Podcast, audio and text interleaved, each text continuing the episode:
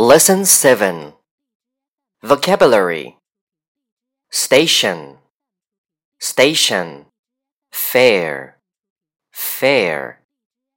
Vending machine. Vending machine. Platform. Platform. Ticket office. Ticket office. Downtown. Downtown. Front door front door, meter, meter, shortcut, shortcut, traffic jam, traffic jam.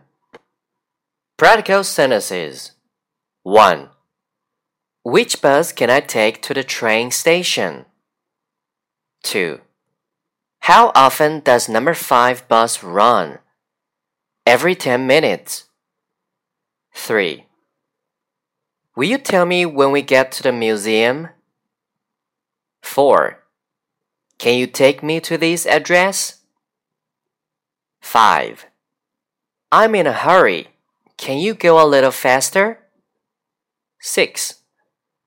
Could you turn on the air conditioner? 7. Where is the entrance to the subway? 8. We need to transfer to line 5 at NYU station.